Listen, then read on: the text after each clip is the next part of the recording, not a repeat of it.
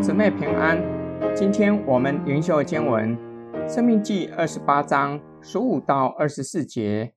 你若不听从耶和华你神的话，不谨守遵行他的一切诫命律例，就是我今日所吩咐你的，这以下的咒诅都必追随你，临到你身上。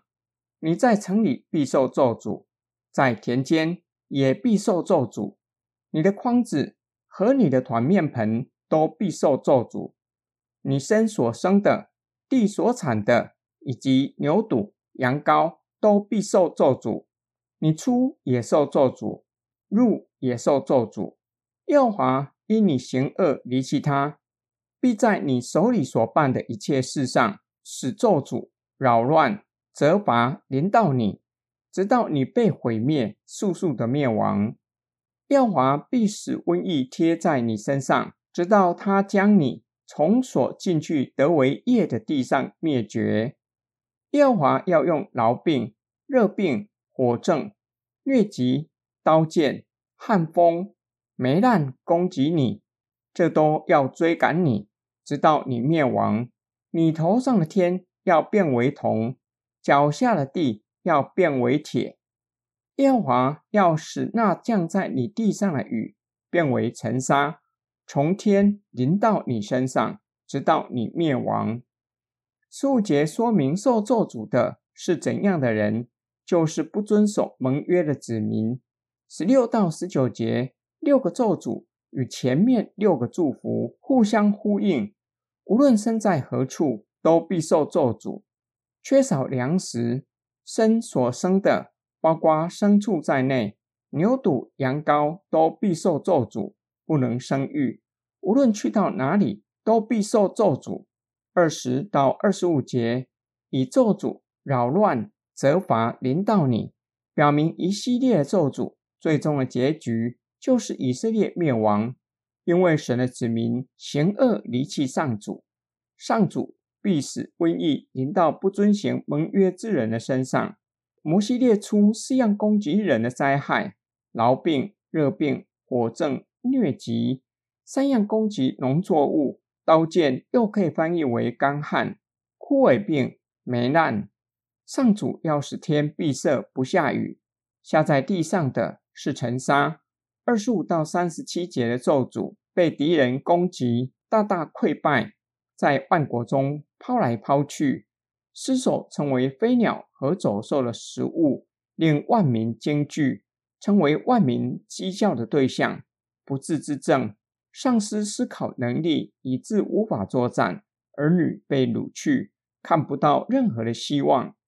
不断的受欺压、受挫折，三十八到四十五节，整个国家的经济崩溃，农作物没有任何可以收成的，若不是被虫子吃掉，就是枯萎而死，连儿女也被掳去。以色列成为贫穷的国家，在他们中间寄居的外邦人却日益富强，以色列人反而要向他们借贷，成为外邦人的附庸国。四十五节强调咒诅在信仰上的重要性，借此警告以色列人：这一切咒诅临到，直到以色列灭亡，因为不听从上主女神的话，不遵守他的一切诫命律例。今天经文的默想跟祷告：摩西若是在这个时代做传道人，有可能不会受到会众的欢迎，他传讲的信息。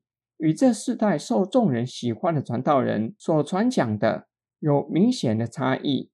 这世代受欢迎的传道人大都传讲所谓正面鼓励人的好话，几乎不大讲审判的信息。摩西却是使用很长的篇幅，甚至咒诅的篇幅远比祝福长得多，目的是要警戒神的子民，若不遵守盟约，必受咒诅，直到以色列灭亡。同时告诉他们，所说的咒诅其实是可以避免的，不是一定非得承受的。只要神的子民愿意遵守盟约，愿意单单敬拜创造之主，这一系列咒诅的话所涉及的范围很广，每一位以色列人都在其中，也包括生活中每一个层面。无论个人私下的生活，或是整个以色列群体，个人身体健康，或是工作，个别家庭和谐，或是国家社会安定，都会因着不遵守神的命令而受亏损。这就警戒我们，要在生活每一个层面让上主掌权，无论个人私下生活，或是国家社会，都要让上主掌权，因为他才是真正且唯一的主宰。我们一起来祷告，亲爱天父上帝，今天阅读的经文让我们触目惊心。摩西宣告盟约的祝福与咒诅，不是要我们喜欢祝福或是害怕咒诅才选择敬拜神，而是要我们由心而发的敬畏你、爱你，才选择遵守你的命令。求主帮助我们，让我们从今天灵修的经文激发我们敬畏你的心。我们奉主耶稣基督的圣名祷告，阿门。